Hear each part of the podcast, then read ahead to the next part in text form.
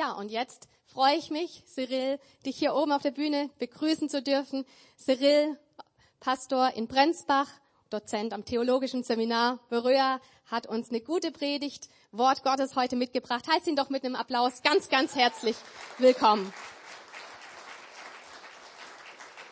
Ja, Cyril, wir wünschen dir Gottes Segen und lass uns wirklich offene Herzen, offene Ohren haben. Es wird richtig gut werden, ich bin mir sicher. Dankeschön, vielen Dank.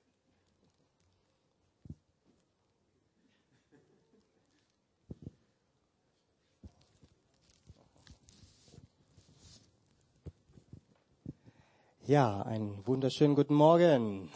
Ich freue mich hier zu sein. Mein Name ist Cyril, schon wie schon, schon, äh, wie schon gesagt. Ich bin hier mit meinen beiden Töchtern. Ihr habt sie bestimmt schon gesehen, die Lea und die Hanna. Sie halten mich auf Trab. Ich bin deswegen noch gesund. Ich muss zu Hause viel rennen, viel Sport machen, unfreiwillig. Aber es tut gut. Es tut gut. Ja, Markus, Ivona und ich, wir dachten, wir machen mal ein Experiment, machen für drei Wochen so eine Art Pastorenkarussell. Letzte Woche habe ich also in unserer Gemeinde gepredigt, diese Woche bin ich bei euch und der Markus ist in Griesheim und nächste Woche ist er bei mir. Äh, ich bin sehr gespannt, was meine Gemeinde dann dazu sagt und ich bin auch gespannt, was ihr jetzt dazu sagt. Das Thema ist auf jeden Fall sehr aktuell und wichtig. Together, together, uh, together we are better oder together oder zusammen sind wir stark, gemeinsam sind wir stark. Ich glaube, ihr habt schon eine sehr gute Predigt gehört. Ich habe sie noch nicht gehört. Ich will sie alle hören nachher, die Predigt von letzter Woche. Äh, heute wollen wir starten mit äh, einer Begebenheit aus dem Neuen Testament. Daraus äh, werde ich ein paar Lektionen für uns mal Richtung Gemeinsamkeit, was wir gemeinsam machen, entnehmen. Aber bevor wir in den Text gehen, langen Text für wenig Lektionen, ich möchte euch fragen, Wer von euch betet gerne? Oh, das ist eine starke Gemeinde hier, eine betende Gemeinde, das gefällt mir. Wer von euch würde sagen, allein beten ist gut, zusammen beten ist besser? Ja, ja, das haben die, die Jünger damals auch schon erlebt. Ja, wenn man alleine ist, da kann man schlafen, ist man schwach, aber wenn man zusammenkommt, hat man das Gefühl, jetzt sind wir stärker. Also mein erstes Thema für heute heißt gemeinsam beten. Ja, wer würde sagen, er sucht immer den Willen Gottes in seinem Leben für die großen Entscheidungen? Ja, ja, ja, das ist gut. Ja, und wer würde sagen, gemeinsam mit anderen den Willen Gottes erkennen, geht manchmal viel besser. Ja, man erkennt, Gott redet manchmal durch zu uns, durch andere Menschen, durch Begebenheiten, durch Gottesdienste. Also gemeinsam den Willen Gottes erkennen und tun. Das ist mein zweiter Punkt für heute. Und wer würde sagen, er ist normalerweise gern ein einsamer Mensch? Also er lebt gerne alleine. Ja, das wenn, ja, wird schon dünner. Wer würde sagen, zusammenleben, das macht mehr Spaß. Jawohl. Und das ist mein dritter Punkt heute, zusammenleben. Also gemeinsam beten, gemeinsam den Willen Gottes erkennen und gemeinsam leben. Gehen wir einfach in das Wort Gottes, in Apostelgeschichte Kapitel 4 habe ich euch mitgebracht, Vers 23, da werden wir gemeinsam lesen. Ein langer Text, aber sehr einfach zu verstehen. Als sie aber freigelassen waren, stehe ich im Weg, sehr wahrscheinlich, kamen sie zu den Iren und verkündeten alles, was die obersten Priester und die Ältesten zu ihnen gesagt hatten. Und als sie es hörten, erhoben sie einmütig ihre Stimme zu Gott und sprachen, Herr, du bist der Gott, der den Himmel und die Erde und das Meer gemacht hat und alles, was darinnen ist. Du hast durch den Mund deines Knechtes David gesagt, warum toben die Heiden und ersinnen die Völker Nichtiges? Die Könige der Erde lehnen sich auf und die Fürsten versammeln sich miteinander gegen den Herrn und gegen seinen Gesalbten. Ja, wahrhaftig, gegen deinen heiligen Knecht Jesus, den du gesalbt hast, haben sich Herodes und Pontius Pilatus versammelt zusammen mit den Heiden und dem Volk Israel, um zu tun, was deine Hand und dein Ratschluss zuvor bestimmt hatte, dass es geschehen sollte.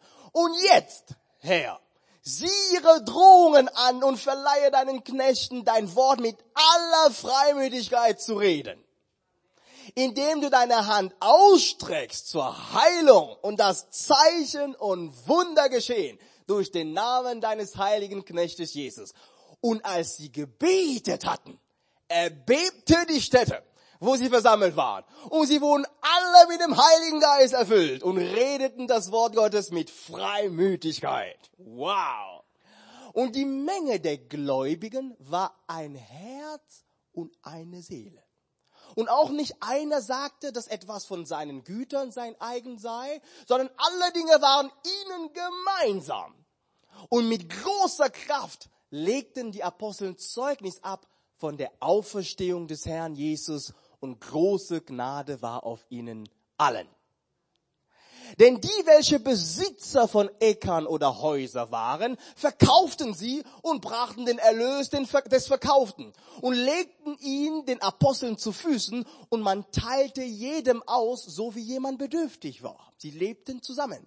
Joses aber, der von den Aposteln den Beinamen Barnabas erhalten hatte, das heißt übersetzt Sohn des Trostes, ein Levit aus Zypern gebürtig, besaß einen Acker und verkaufte ihn, brachte das Geld und legte es den Aposteln zu Füßen.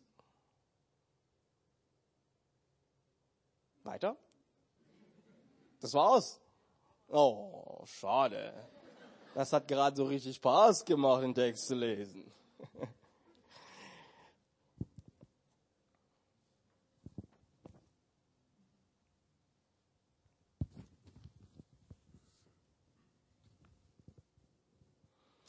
Herr Jesus, wir danken dir für diesen wunderbaren Text. Wir danken dir für dein Wort und wir bitten dich um Gnade zum Predigen und zum Hören. Amen. Was ist denn hier in diesem Text passiert? Es ist ja schon eine echte Not, in der sich die erste Gemeinde der Christenheit hier befindet. Nach Pfingsten gab es also einen Riesenaufbruch und 3000 Neubekehrten kamen zur Gemeinde hinzu. Und es folgte dann ein großes Wunder. Also das heißt, die Gemeinde ist von jetzt auf gleich auf 3000 gewachsen. Das wünsche ich mir für den Odenwald. Das wird natürlich knackig. Äh, aber das war's noch nicht. Später gingen Petrus und Johannes, sie waren unterwegs und wollten in die Gemeinde gehen oder in den Tempel. Und da haben sie einen Gelähmten gesehen und haben ihn geheilt. Es heißt, als sie das getan haben, hat das ganze Volk gedacht, boah, was sind das für Leute? Und da kamen noch 5000 Männer dazu. Also wir haben hier eine Mega-Church innerhalb von ein paar Tagen. Das hat nicht angefallen. Der Hohe Rat, die oberste Behörde für Religionsangelegenheit damals in Jerusalem, hat Predigtverbot erteilt. Hat zu den Jüngern gesagt, nee, das geht so nicht. Dabei hatten Petrus und Johannes nur einen Gelähmten geheilt. Und es steht da in dem Text, als ich das gelesen habe bei der Vorbereitung, dachte ich, oh, was will Gott mir dabei sagen? Da steht im Text, äh, dass der Mann über 40 Jahre alt war. Ich dachte, warum muss der Text es unbedingt sagen? Ich weiß selber, dass ich 40 Jahre alt werde ab Mai. Ja, also irgendwie möchte der Text uns sagen, dieser Mann war kein Kind. Er war kein Blödmann. Er war, alle kannte ihn als einen Gelähmten, der schon bekannt war als solche. Das war also ein echtes Wunder und keiner konnte es leugnen. Ein echtes Wunder geschehen auf einem erwachsenen Mann, der reden konnte. Das war ein Schock. Plötzlich dürfen die Jünger nicht mehr reden, nicht mehr predigen. Und dann ist es interessant, was passiert. Der Wind für die Gemeinde ist also nicht mehr so in ihre Richtung. Nicht alle sind mehr dabei zu klatschen. Oh, die neue Gemeinde mit dem Messias. Jetzt dreht sich der Wind und die Gemeinde erfährt Widerstand. Das, was gerade hier passiert, der Gemeinde, der Urgemeinde passiert uns im Privaten sehr oft Tag ein, Tag aus. Genauso geht es uns manchmal. Wir sind unterwegs auf Arbeit, Ausbildung, Schule. Alles läuft erstmal gut und plötzlich kommen Herausforderungen. Wir merken, wir schaffen es nicht mehr mit unserer Kraft. Was macht man denn da? Jetzt kann ich euch sagen, was die Jünger oder die Apostel hätte tun können. Die Apostel hier hätten sagen können, tja, sie haben uns verboten, jetzt zu predigen. Jetzt, wir waren drei Jahre unterwegs mit dem Meister selbst. Wir haben also die höchste Ausbildung erlebt, die es gibt. Wir werden schon allein hinkriegen. Wir werden eine Strategie jetzt entwickeln und wieder rausgehen, um neu zu predigen. Haben Sie das gemacht? Nein. Es heißt, als sie Gegenwind erlebten, die großen Aposteln, kamen sie zurück zur Gemeinde und berichteten alles, was sie erlebt hatten. Dieses Detail, was so einfach klingt, ist aber eine Lösung für viele deiner Probleme. Wenn du im Alltag richtig Schwierigkeiten bekommst, komm in die Gemeinde zu den Leuten, die an Jesus Christus glauben und erzählt ihnen, was du erlebst. Denn allein beten ist gut. Zusammen beten hat viel mehr Kraft.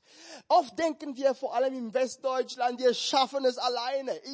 Andere müssen nicht wissen, was ich, wodurch ich gehe. Muss ich Leute irgendwie belästigen mit meinen Problemen? Ja, deswegen ist Gemeinde da. Die Apostel kamen zusammen und sie haben alles berichtet. Warum ist es so wichtig? Nur wer informiert ist, kann konkret und gezielt beten. Es gibt keine stärkere Kraft im Gebet, als wenn man genau weiß, wozu und wozu man betet. Manchmal ist man so umgeben von so vielen Sorgen, wenn man alleine ist. Man hört hier von Krisen, man hier, hört hier von Brexit, von Coronavirus und man ist allein zu Hause und denkt, die Welt bricht zusammen. Kommt man aber zusammen zum Beten, hat man das Gefühl, uns kann nichts mehr passieren. Warum ist es so? Denn allein beten ist gut gemeinsam beten, das hat viel mehr Kraft. Ich habe schon gehört, dass auch ihr in dieser Gemeinde ein paar Tage als ganze Gemeinde hattet, wo ihr zusammengekommen seid, um für mehrere Tage zu beten. Wer würde sagen, er hat viel Segen davon bekommen? Jawohl. Gemeinsam beten. Wir kommen zusammen und berichten und alle tragen dieses Gebetanliegen zum Herrn. Ich möchte euch ermutigen, das zu tun. Ich habe in unserer Gemeinde, wir haben viele Kleingruppen, über 20 Kleingruppen. Also Leute, die sehr begeistert sind, die ihre Häuser aufmachen.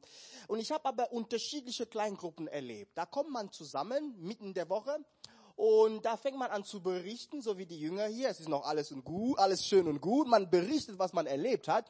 Oh, der Chef war böse. Und mein Kollege weißt du, was er gemacht hat. Und ich glaube nicht, dass ich in diesem Betrieb noch bleibe. Und irgendwann, wenn jeder so erzählt, kommt eine Spirale des Negativen. Wer, wer kennt sowas? Man berichtet und berichtet und man berichtet. Es wird immer negativer, immer depressiver. Man hat das Gefühl, oh, oh, oh, oh, oh. Ich bin hier gekommen, da ging es noch besser. Jetzt gehe ich nach Hause total depressiv. Das ist nicht Sinn der Sache, wenn wir uns treffen zum Beten. Es heißt hier dass nicht nur, dass sie berichtet haben. Sie haben zwar berichtet zur Gemeinde, aber was ist dann passiert? Und sie haben angefangen zusammen einstimmig zu beten. Das ist toll. Nicht nur berichten und sagen, was uns bedrückt, sondern nachdem wir berichtet haben, jetzt alles zum Kreuz zu bringen und zu sagen, jetzt haben wir berichtet, jetzt tun wir das alles abladen am Kreuz. Wir beten gemeinsam, einstimmig, einmütig. Und die Betonung hier ist auf einmütig, einstimmig, ihr Lieben. Das ist ganz, ganz wichtig, dass wir eins werden im Gebet. Denn es gibt unterschiedliche Art und Weise, wie wir beten können. Ja, in Jakobus Kapitel 5 gibt es eine Stelle, die wir sehr gut kennen. Da heißt es, leidet jemand von euch Unrecht, er soll beten. Ist jemand guten Mutes, er soll Psalm singen. Ist jemand von euch krank, er soll die Ältesten der Gemeinde zu sich rufen. Also eigentlich ist der Schlüssel immer Gebet. Nur, wenn wir so beten, dass wir uns nicht einig sind, dass da Unvergebenheit noch herrscht, wenn wir immer wieder Sachen in uns haben gegen anderen, können wir nicht einmütig beten, so wie in der Urgemeinde hier. Wir haben eine Klausur gehabt bei uns in der Gemeinde und wir dachten, alles wäre schön in unserer Gemeinde. Und wir haben uns unterhalten, angefangen zu beten, bis Eindrücke anfingen zu kommen in unserer Leiterschaft. Und da merkten wir, der Heilige Geist möchte uns sagen, Vergebung ist noch ein Thema in unserer Gemeinde. Das hat mich ein bisschen gewundert, denn ich dachte, das haben wir doch schon überwunden. Wir haben doch schon viel drüber geredet. Aber wenn der Heilige Geist auf irgendwas zeigt, dann ist es so wichtig, dass wir das beiseite räumen, damit wir einmütig beten können. Amen. Denn wenn wir eins sind im Gebet, da können nur Wunder passieren. Da können nur Wunder passieren. Ich bin in, in, in, letztes Jahr kurz in Kamerun gewesen. Ich war schon seit Jahren nicht mehr in meinem Heimatland und ich kenne mein Land, aber auch nicht mehr so gut. Ja, äh, ich habe zu meinen Eltern gesagt, ich möchte unbedingt noch zum Weihnachtsgottesdienst kommen. Das heißt, ich möchte meinen Flug nicht verpassen. Also Papa, wir kommen bitte nicht zu spät zum Flughafen. Ja, auf dem Rückweg. Und dann sitzen wir im Auto, wir sind schon auf dem Weg zum Flughafen, meine Schwester neben mir, meine Mama und Papa. Und da sagt meine Schwester, oh, ich glaube, ich habe meinen Ausweis vergessen. Äh, das bedeutet so viel in Kamerun wie, wenn der nächste Polizist an der Kreuzung uns anhält, das kostet nicht nur 10 Euro, das kostet 20 Euro und dann bleibt ihr da und ich komme garantiert zu spät. Also sind wir unterwegs, wir merken, ups, es könnte schwierig werden. Wie werde ich jetzt pünktlich kommen? Ich guck ja meine Schwester. Oh, was mache ich denn jetzt mit ihr? Und meine Mama, die da sitzt, sagt, oh, lass uns doch gemeinsam beten. Ja, beten ist zwar immer die Lösung, aber auch nicht immer, dachte ich, ja ja, lass uns beten. Ja, aber trotzdem mit einem ärgerlichen Geist betete ich gegen meine Schwester. Wie kannst du mir sowas antun? Ich muss unbedingt nach Deutschland. Meine Familie wartet auf mich. Und dann sagte ich zu ihr, weißt du was? Ich kann so nicht beten. Ich muss dir erst mal sagen, ich vergebe dir. Ich weiß, das hast du nicht mit Absicht gemacht. Lass uns jetzt beten. Dann haben wir miteinander gebetet. Herr, bitte schenk, dass wir kein Hindernis bekommen auf dem Weg. Denn wir wissen, wie es dir läuft und schenk denkt, dass Cyril gut ankommt. Dann sind wir durch die Stadt gefahren und eine Stunde Fahrt, zwei Stunden Fahrt, kurz vor dem Flughafen, da fingen wir an, Lobpreis zu singen, aus Dankbarkeit, dass der Herr uns den Weg frei gemacht hat. Bisher kein Polizist, da wo wir in der Regel sechs bis sieben Polizisten haben. Und kurz vor der letzten Kreuzung Richtung Flughafen, ihr ahnt schon, was kommt da kommt eine nette Dame Polizisten und grüßt und sagt, Entschuldigung, darf ich eure Papiere sehen? Ich guck meinen Vater an und meine Mutter und meine Schwester, sag, was passiert denn hier? Und dann eine Minute Stille und dann traut sich meine Mama und sagt, Entschuldigung, unser Sohn muss unbedingt nach Deutschland. Können Sie nicht eine Ausnahme machen? Wir würden gerne unsere Papiere zeigen, aber wir haben es ein bisschen eilig. Und die Frau guckt uns an. Das interessiert mich nicht. Übrigens, wer fliegt nochmal? Dann zeigen sie alle auf mich. Ja, ja, ich bin derjenige, der fliege. Und dann sagt sie, Sie fliegen nach Deutschland. Okay. Äh, soll ich Sie einfach in Ruhe lassen als ganze Familie? Das sollen Sie mir sagen. Ich schaue sie an, ich weiß nicht, was mit mir geschieht. Ja, lassen Sie uns durch. Soll ich Sie wirklich durchlassen? Ja, das können Sie ruhig machen. Okay, guck sie mich an, zögerlich, zögerlich, okay, okay. Und mein Vater hat sich das nicht mehrmals bieten lassen, dann fuhr er langsam los. Ich sehe ein paar fragende Blicke bei euch. Ein paar Minuten später habe ich auch verstanden, was los war.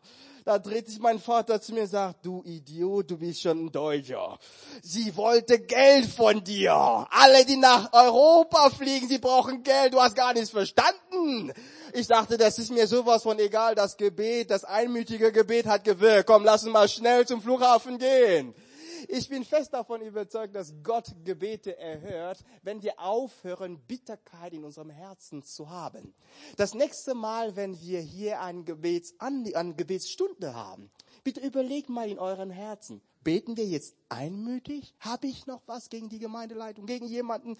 Und lass uns das alles aussprechen, denn einmütiges Gebet, das bewirkt Wunder. Amen. Das, was danach passiert, ist natürlich filmreif. Erstens ist es so, dass die Erde bebt, heißt es dort. Aber ich habe was erkannt in diesem Text, was ich vorher nicht wusste. Es heißt in diesem Text, dass die ganze Gemeinde kommt zusammen, nachdem sie gehört haben von dem Verbot und sie, die Apostel berichten, sie beten und dann kommt noch ein Zusatz wofür haben die denn gebetet? Das ist sehr interessant. Denn wenn die Urgemeinde für irgendwas gebetet hat, wer ist der Meinung, es könnte auch für uns interessant sein, so zu beten? Ich glaube schon. Für mich war es eine Entdeckung in diesem Text.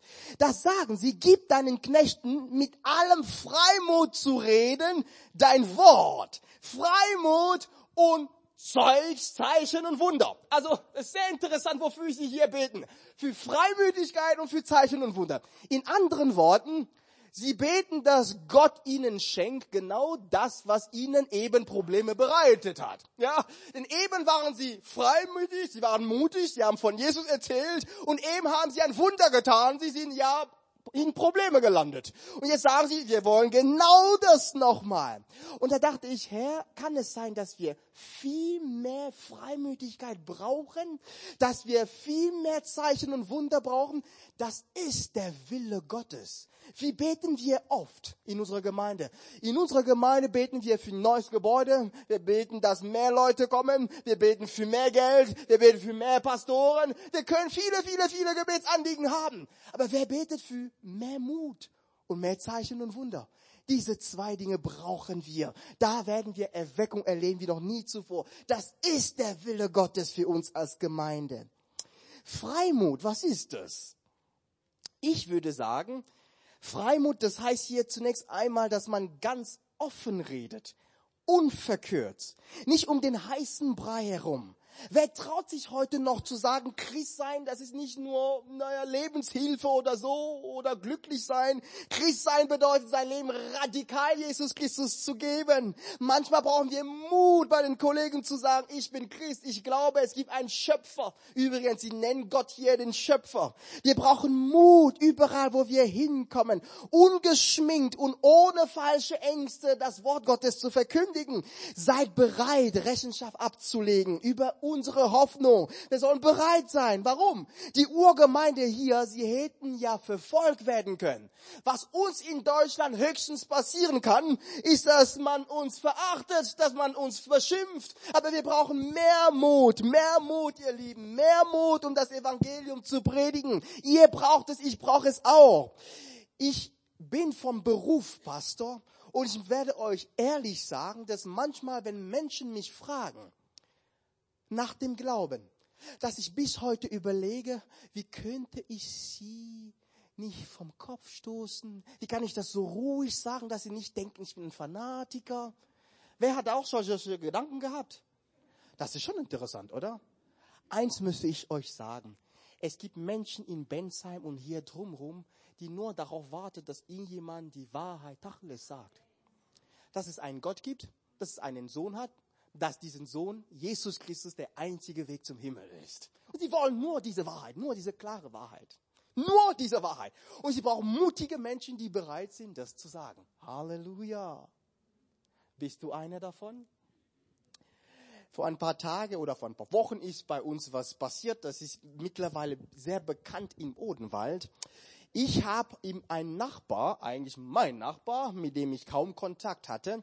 Und ähm, ich hörte, dass er jetzt nach Hause kommt, um zu sterben. Also das war ja klar, hat Krebs.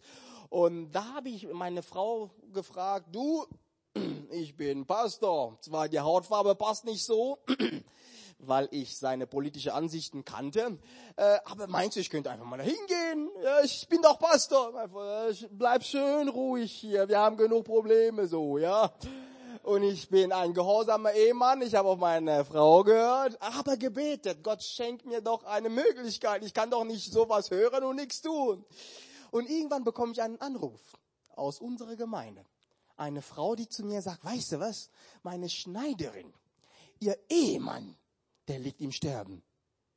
du wirst nicht glauben, wo der wohnt. Und ich sag zu ihr, ich glaube, ich weiß es sogar. Kann es sein, dass er mein Nachbar ist? Ich sag, woher weißt du das? Hast du es gewusst? Nein, ich habe es aber gehört, so nebenbei. Dann sagt sie zu mir, ja, was mache ich ja? Ich traue mich nicht, ihr zu sagen. Ja, sie glaubt nicht so wie wir, ja, weißt du? Sie ist ja mit dem Glauben so so ein bisschen skeptisch. Und ich sagte zu ihr, liebe Schwester, du bist eine Gebetserhörung für mich.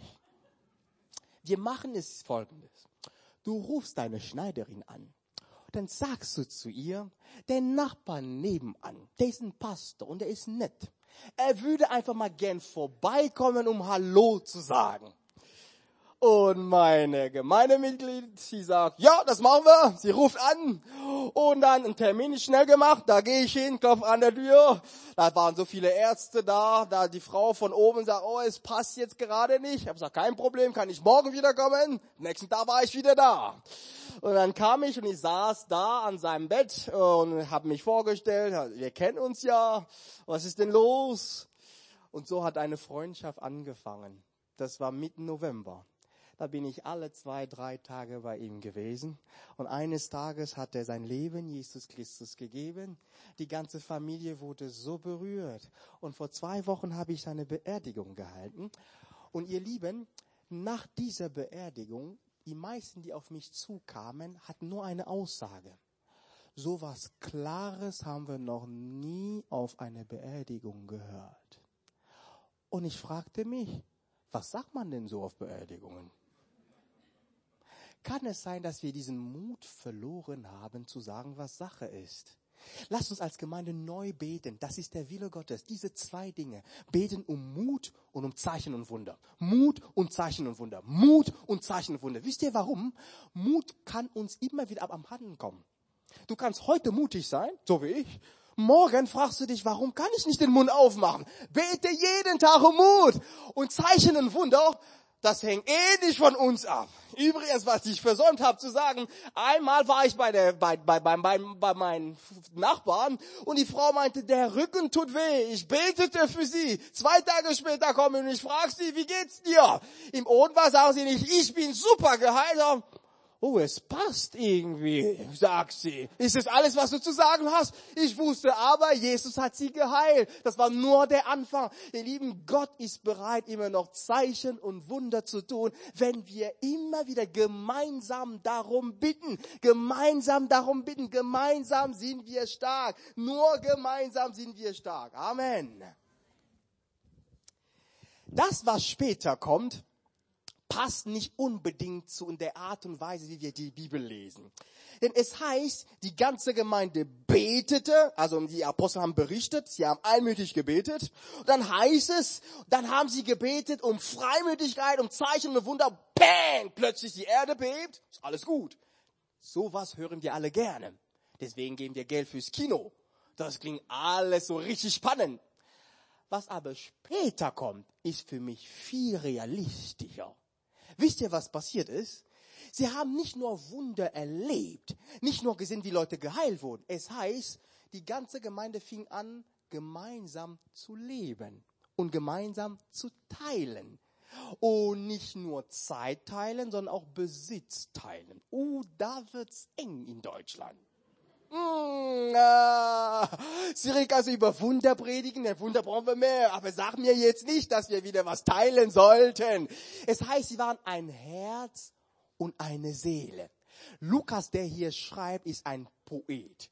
Dieses Herz und Seele Ausdruck ist nicht von ungefähr. Herz und Seele, er spielt auf zwei Dinge ab. Das erste im, im Alten Testament, da hieß es, einen bekannten Text, den wir alle kennen. Du sollst den Herrn, dein Gott lieben von ganzem Herzen und Seele. Da kommt schon Seele in Frage. Das heißt, sie waren sowas von eins.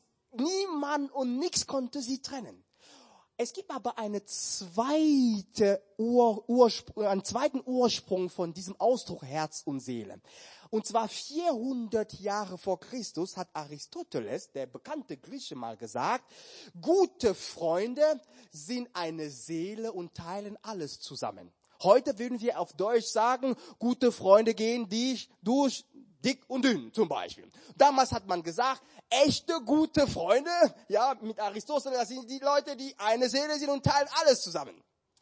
Nur, bei Aristoteles war es klar, es ging um Leute aus derselben Schicht.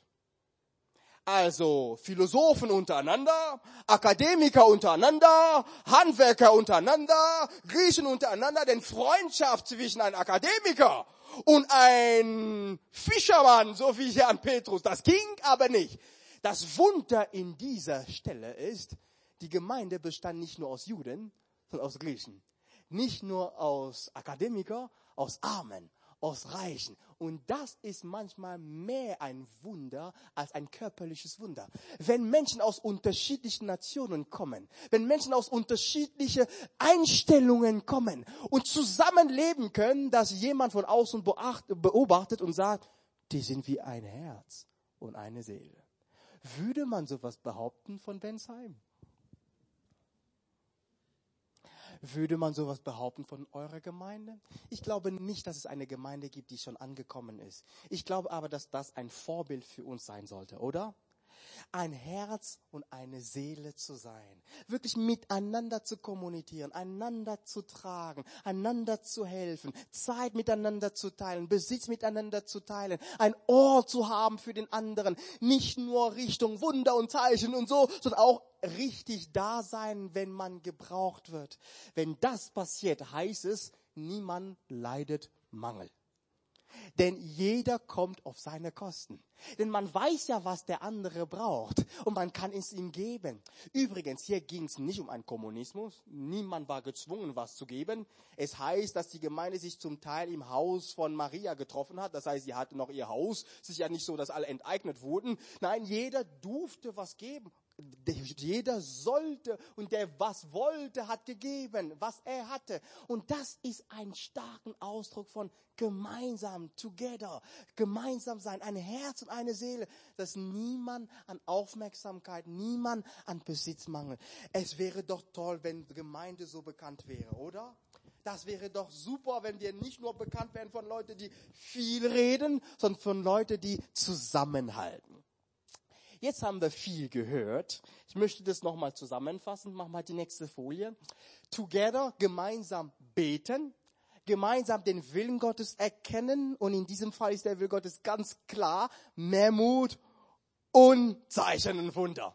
Und gemeinsam leben. Das ist das, was Gott von uns erwartet. Jetzt haben wir gehört, und da war nichts Neues dabei. Das sehe ich an eure Gesichter und an meinem auch, als ich das gelesen habe. Da dachte ich mir, ich lese euch mal eine Anekdote, die ich gehört habe. Ein Pastor hatte einen befreundeten und gleichzeitig benachbarten Bauern in seiner Gemeinde. Eines Tages unterhielten sie sich über den Zaun hinweg.